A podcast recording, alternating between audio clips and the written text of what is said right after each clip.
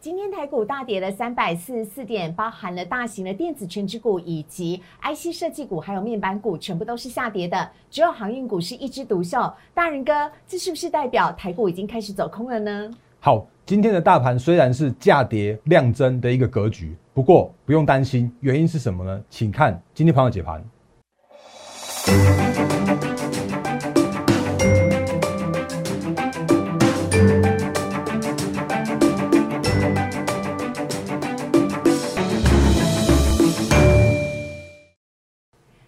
是二零二一年五月三号，星期一，欢迎收看今天的《忍者无敌》。大家好，我是主持人施伟，在我身边的是大家都非常喜欢的分析师陈坤仁分析师。大仁哥你好，施伟好，各位投资朋友大家好。大仁哥连假回来的好心情全部都被打坏了，一片绿油油，什么都跌。今天台股到底怎么了？好，哎，谢谢思伟。那各位投资者大家好。那因为其实今天的大盘的话，确实是有一个价跌量增的行情哦。那我们直接来看一下今天大盘加权指数的部分。好，那今天的话，大盘原本开一个中小低盘之后，就开始一路往下去做下跌，然后而且是一个带成交量放大的这样的一个格局。所以今天的大盘中场下跌了三百四十四点，那成交量的话也放大到了五千八百七十七亿元，那这个又创下了诶算是历史以来的第二大量哦。那而且呢，其实今天的量能的话是属于一个价跌。然后量增的这样一个行情，所以我想应该蛮多的投资朋友想要问说，哎，那这个时间点是不是大盘开始有转空的这样一个疑虑了？这应该不是一个好现象吧？嗯，是吗？我坦白一点讲，就是如果就所谓的量价结构来说的时候啊，价跌量增确实是不是一个很好的现象。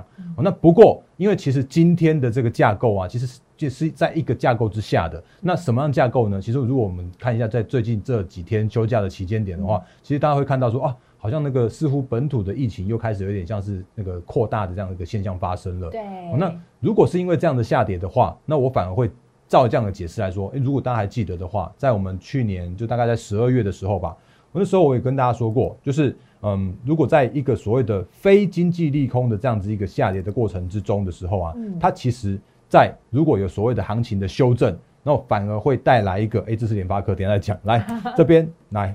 十二月二十二号的时间点，如果大家还有印象，大家甚至还可以去 Google 一下。那那一天哦，其实是有一天有创下了四例的本土案例。哦，那那天的话，大盘加权指数的话是下跌了两百零七点。那如果跌幅换算跌幅的话，哎，好像两百零七点没有很重，对不对？可是那时间点的话，其实是一万四千点的位置。哦。所以其实跌幅也有到一点五 percent 左右。嗯。所以那天的行情的话，其实我就是觉得可以对应到跟今天的话，其实是相几乎相近似的。原因是因为那天叫做是本土案例有势力，而且它是一个叫做是非经济利空。的这样一个下跌，所以那时候我就提醒大家说，哎，其实非经济利空它就不是利空。嗯，如果不是一个基本面的改变，或者是说，如果不是公司的一些营运状况的一些呃转变变差，然后变竞更竞争的话，那其实如果像有因为有这样的下跌的话，那对于后市就是拉回首稳之后的后市。反而是更加健康的这样一个行情，那原因是因为像最近行情真的是说高，其实也也也算是创高了嘛，对，因为已经创下历史新高到一万七千七百多点了。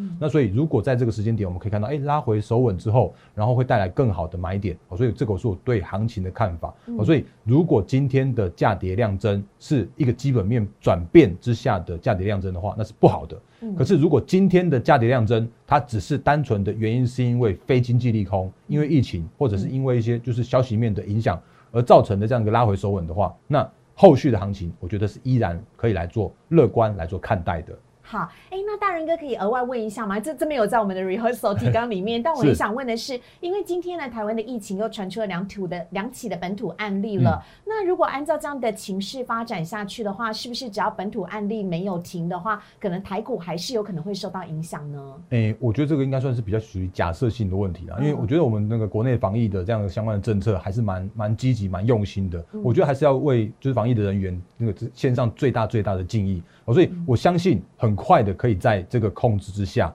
然后整个行情又恢复到一个正常的轨道、正常的水准。所以这是我对行情的一些，就是对对疫情比较不用那么担那个太担太过于担心的这样子一个看法。好，那另外呢要来看到的是呢，上礼拜我们在节目当中一直有跟大家提到，就是联发科啊，联发科呢在上礼拜五呃上礼拜四的时候呢开出了涨停板，让很多投资朋友都很开心。但没有想到呢，今天它也随着大盘呢下跌了。该怎么办？后续还会上涨吗？好，我我觉得联发科一定大家还是会想要问到的，因为既然我都已经从那个今年以来，甚至从从去年的九月就一路看好看好看再看好，然后到今年以来的话持续在看好，那所以我觉得就算它今天跌。我一样对于联发科的一些分析分享给大家哦。好，那我们快速的再复习一下那个联发科的状况。那其实如果就联发科来说的话，我们之前跟大家说过，其实所所有的联发科它原本就是一个趋势成长的联发科，因为它怎么样都是手机五 G 五 G 晶片的龙头，所以它在二月份的时候创下了一千块，这个摸到那个一千块，然后但是没有站上那个时间点的时候啊，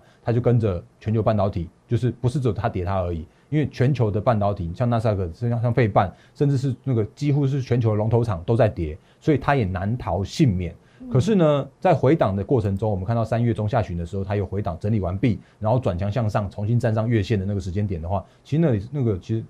我上礼拜的时候就也给给大家看过股魔力的买点了嘛。那我们今天因为时间的关系，就不用特别来跟大家来说说明，我只是快速来带过，就是要跟大家跟大家带一个观念，叫做是趋势成长股。拉回首稳买进的这样一个策略是没有改变的。那可是有一个问题，叫做是说趋势成长股，你也不要去做过度的追高。哦，那原因就是因为，嗯，因为因为我我每次都担心一件事情，就是说会不会每次投资朋友看到我的节目啊，今天涨停了，然后赶快去追，然后结果又追在短线上面高点。所以像今天的联发科的话，那今天联发科这有一个比较比较麻烦的这个大量的这一根，就是高档的爆大量的长，就是长黑 K 线已经出现了。好，所以如果以短线上面的联发科的时候，我要提醒大家，这个时间点它有恐怕要去让它去做一个时间的去做整理。哦，那这个是现在这个时间点联发科可能会遇到的现象。嗯，那不过呢，如果就一个中长期的角度来说的时候，就是如果以一个联发科成长性来说的时候，其实如果大家看一下上礼拜的联发科的法说，那诶几乎都可都可以估算的出来，像今年的联发科大概就是赚到六十块联呃六十块的联发科。那他上一次在那个一月份的时候啊，其实一月份的时候，他大概估就大概四十块嘛。那四十块联发科的话，二十五倍本一比就是一千块，就是我们之前跟大家说的一千块，就是和联发科，我觉得还蛮蛮正常，一定会到的地方。是。那如果以这个时间点，我们再看它的那个获利来说的话，其实获利有明显的成长了，甚至有看到大部分的法人机构都把它调到六十块的本那个 EPS。那一样嘛，六十块去乘以二十五倍，那换算一下就是哎一千五百块联发科。那我觉得一千五百块联发科。就就一个成长面来说的话，其实我觉得都可以去做看到，只是就是在短线上面遇到这根，我就是我们之前教给大家的，我们等下也会讲其他的个股也有类似这样现这样的现象。遇到这种现象的时候啊，可能还是比较比较需要去做一些些呃，难免会有一些做一个短线上面需要去做整理。可是看法不变，要是整理完毕之后，然后后续的一个成长的动能是依然是看好的。所以我我就再再讲一次，就是说不要每次。就是看到我的节目，看到我我喊什么股票就有有上涨了，然后你就跟着去去做买进，因为每一次我在讲个股的时候，我们的买点都比那个都都很低啊，嗯啊，可是你如果真的要去做追高的时候，你就会会会会会有立即去。追高，然后就套在短线上面的一个风险跟跟这样的问题，所以这个是我在操作面特别要再跟投资朋友再做一些相关说明的地方了。我觉得这可以再提醒一下这个投资朋友啊，因为我们在上礼拜讲到联发科涨停板的时候呢，其实大人哥是有拿出股魔力 App 的呃这个买卖点的讯息来提醒大家的，因为在那之前联发科涨停板之前，其实股魔力已经发出很多次的买讯了，所以如果你按照股魔力的 App 来做操作的话呢，应该就可以很轻松的来做一个适当的买卖点的。进出，但如果是自己要来做买卖点的话，可能要特别的留意跟小心了。尤其大人哥每次都会叮咛再叮咛。好，那另外呢，要来看到的是呢，有关于联电的部分了。联电怎么了？怎么在法收会之后就变法会了？跟红海一样，价格一直下跌耶。我我觉得那个，因为今天真的跌的股票蛮多的，所以我。我再次强调，我一点都不会避讳讲跌的股票，因为不要那种就是那个看多就喊多，然后什么涨停板都是我的之类的。我觉得有时候那个在就是创高之后的拉回的修正的这个过程里面，反而可以看到更好的这样一个买点。嗯，所以比方说像是联发科，我们刚刚看到的，就是它后续有机会拉回首稳的时候，会是一个不错的这个时间点。那甚至像是联呃联电，我也跟大家说明一下，也是一样哦，不是在重播，嗯，不是在讲那个。那个就是讲过的东西，而是跟你讲一下现在目前的状况，也确实是因为二月份他们的半导体的这个修正几乎是全面性的修正，嗯，所以它也在修正过后也有一个拉回手稳，那拉回手稳之后也有一个慢慢去做往那个底部成型，然后去做转强向上的这样一个动作，然后一直到四月初的时候，联电又回到五十块的位置了，是，那五十块那个位置来说的话，其实联电就是一个属于合理的评价的位置，因为已经整理完成了。那可是呢，如果在大家再看一下说，哎，其实前前高的地方在六十二点七，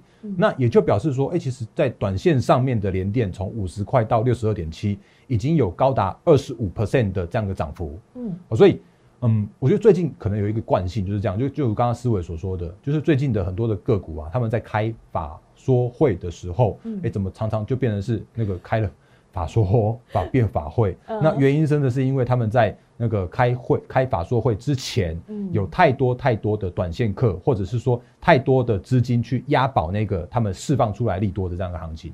所以包含联电也是。那那个就是很多最近很多很多个股都是。那那个它也在创高的过程中的话，也也放出这样的利多的时候啊，反而造成它的一个短线的高点，所以它也从六十二点七这边呢去拉回到现在目前位置的话到五十三块这个位置，好，所以它也跌了十几 percent，接近二十 percent 这样的跌幅，所以嗯，我觉得就是一个短线上面大涨过后的一个短短线上面一个呃大跌或者超涨之后一个超跌的现象。那无论如何，它还是回到它的一个长期的一个。趋势成长的轨道，嗯，那其实我连我觉得连连电我一样看得非常好，原因是因为它怎么样也都是今年产能满载的连电，嗯，怎么样都是有持续涨价的连电，对，或者持续就怎么样都是有台积电帮它背书的连电，对，因为台积电也在做所谓的资本支出的扩张，而且资本支出它就讲明了，他叫他说要扩成熟制程，怎么还去跟那个联电这种这种成熟制程去去抢抢那个市占呢？其实他们不是抢市占，而是这个市场上面真的太热。太热太热了，嗯，所以这个时间点来说的话，目我觉得目前依然是看得非常非常好的一个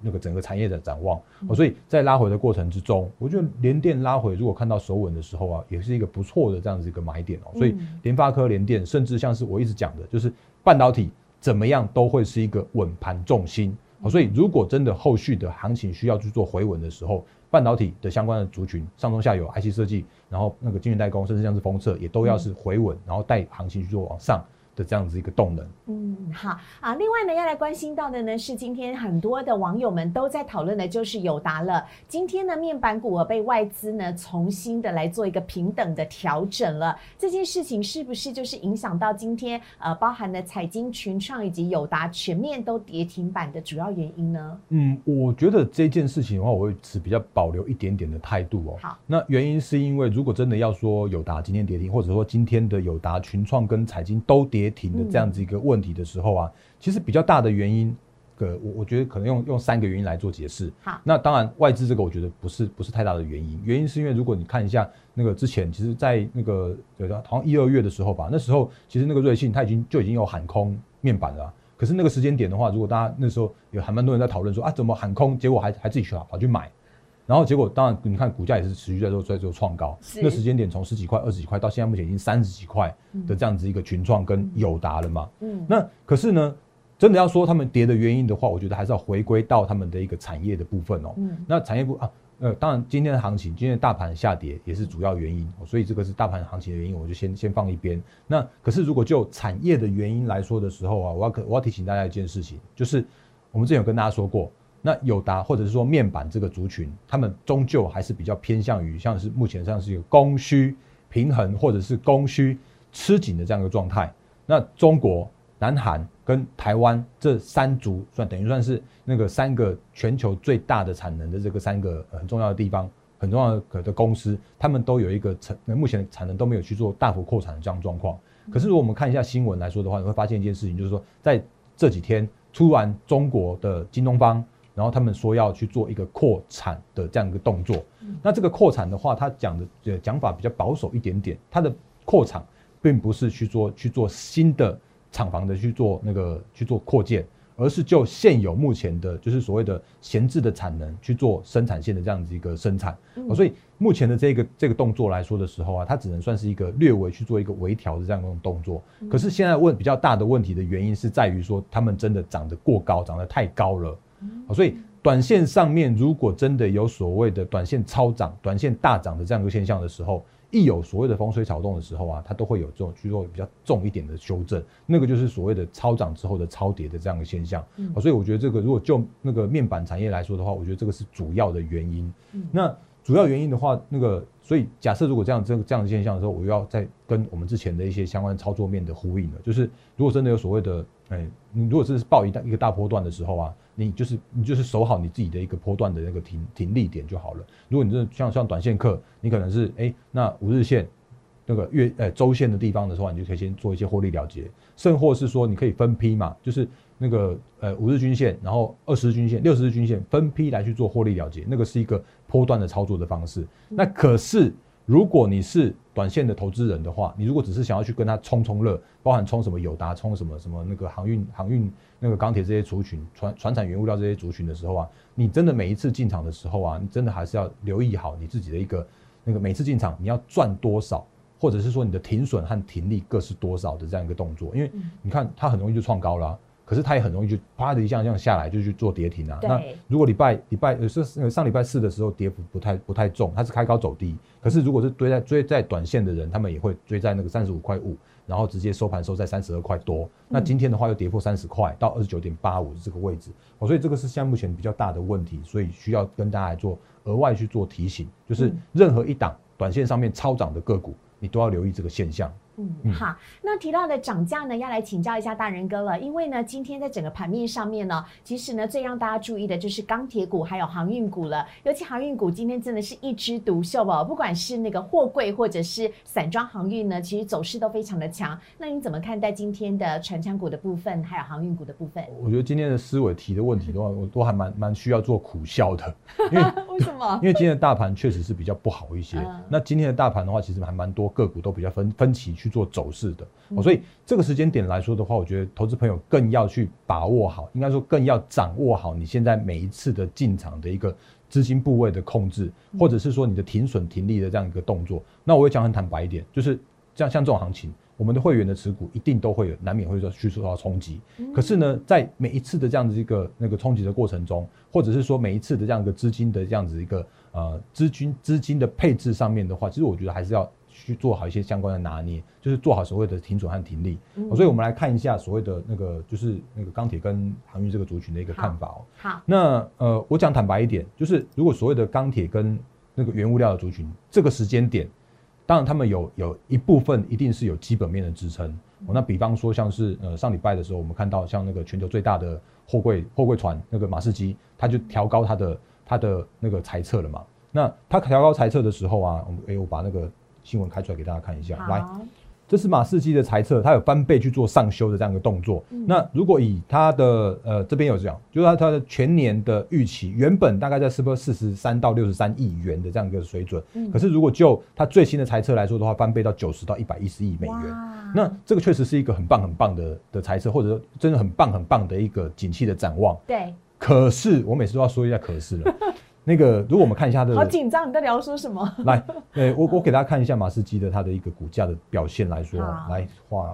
这里，这是马士基在美股挂牌的 ADR，它的股价如果从今年的这样一个涨幅来说的话，是从十点八四五美元，然后涨到了上个星期的收盘到十二点四五美元。那如果以波段的涨幅来说的时候啊，它其实有还还不错的这样子一个十五 percent 的涨幅。嗯，哎，十五 percent 很很少的，因为我们的那个。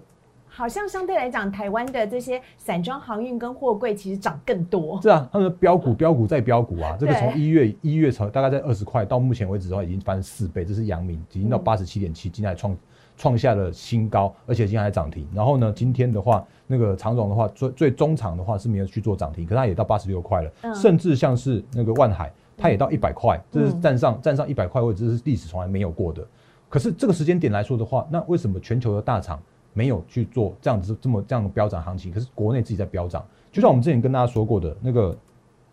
原因在哪里？原因就是在所谓的资金的行情的这样这样的底下，所以这是美国钢铁。那美国不是在做基础建设吗？可是可是问题是为什么美钢没有没有去做做创高呢？那所以我还是回到我们现在目前这个时间点，或者回到现在这个时间点，要是说这个时间点真的是属于一个资金去做推升的。那我们之前跟大家说过，像阳明这种的，就是它。那个并没有所谓的很明显的套牢量，所以它就可以不断的创高再创高，那它就真的有所谓的基本面的支撑之下的一个筹码面的优势，带动它的一个技术面这样的涨幅，所以这个是阳明的部分。那当然那个呃今天的长荣也创高了，可是它它在这边有一个呃算是一个套牢的这样一个量能来说的话，也让它创高的过程中，也比阳明多多花了一些时间才去做创高，所以这个是我们之前教给大家过的，叫爆高档的爆量的黑 K，或者是说高档的爆量的长上影线，像今天的中钢，我就把整个原物料一起讲了，就是今天的中钢到目前为止的话，也都还没有办法去做创高，原因就是因为它就是资金行情。可是，如果资金行情遇到一些技术面上面的一个压力区，或者是说遇到一个技术面上面的一个短线的呃高点的现象的时候，那就必须要去尊重所谓的技术面上面的一个压力区的这样一个问题。所以，这个是在呃所谓的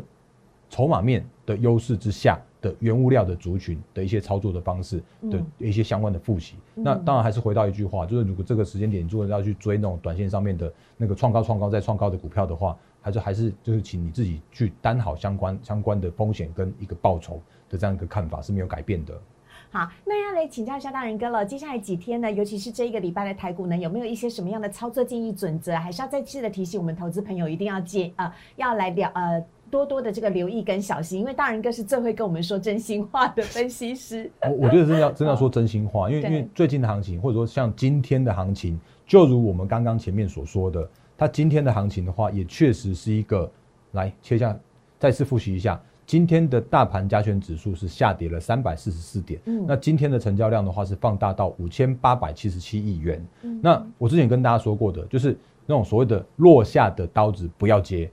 那所以如果以今天的量价结构来说的话，今天量价结构虽然它不是哦，它不是所谓的基本面的转变的这样子一个问题。但是它也真的是属于一个大，就是下跌带量的这样的过程。嗯，哦，那不过我觉得不用担心，原因是因为那个如果真的属于一个非经济利空的时候，它修正完毕之后，那往往会带来一个更好的一个买点。哦，所以我在提醒大家一件事情，就是说，如果这个时间点的的操作方向依然是还是看好的一些相关个股，就是那个下半年趋势成长的啊，或者是说这个时间点五月份从五月一直到五月中五月十五号之前。全部要把所谓的 Q one 的季报全部公告完毕了，好，所以在下跌的过程中，如果我们看到一些那个趋势成长股，然后拉回手稳，呃，拉回手稳，现行整理完毕转强的个股，然后有看到一些那个很漂亮、很亮丽的季报，然后配合着所谓的涨价的题材的时候。那那个都会是很好很好的这个买进的时间点，所以这个是在操作面的部分也跟大家做额外的提醒的部分。好，那另外呢，在节目的最后呢，我们要来特别的谢谢我们所有的投资朋友啊！上个月周末的时候呢，我们推出了史上最大优惠的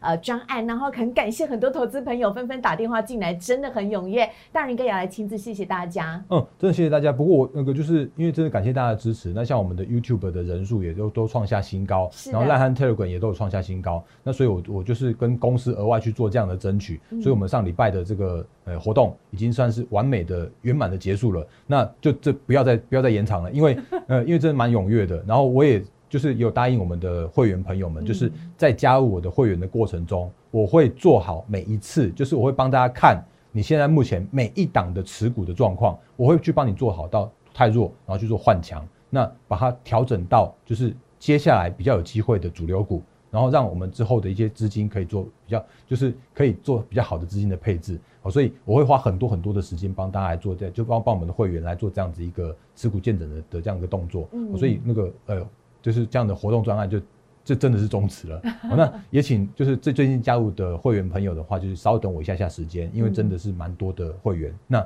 呃，我会赶快帮大家来看好，然后帮大家做好持股的调整。哦，那后续的话可以跟着我们一起来做操作就可以了。OK，大仁哥真的是一个事必躬亲的分析师啊，他会帮大家呢一一的来呃见证手上的持股。所以请我们的会员朋友呢再多加的有点耐心，但是也非常谢谢大家的支持。如果呢您是刚第一次看到我们的频道，或者是说呢要推荐给你的好朋友的话呢，可以都可以请他们加入大仁哥的 Light 跟 Telegram，这是完全免费的。呃，您可以呢在上面跟大仁哥来交流各种有。关于投资上面的一些相关的讯息，呃，欢迎大家呢可以加入大人哥的 Light 跟 Telegram。当然，如果不想错过我们每天的盘后解析的影片的话呢，也请大家可以订阅大人哥的 YouTube，请按订阅、按赞、分享以及开启小铃铛，就不会错过每天的影片了。还有任何投资方面的问题，也可以拨打我们的专线是零八零零。六六八零八五零八零零六六八零八五都可以来询我们的同仁。我们在今天现场也非常谢谢大人哥，谢谢，谢谢思伟，谢谢大家，拜拜。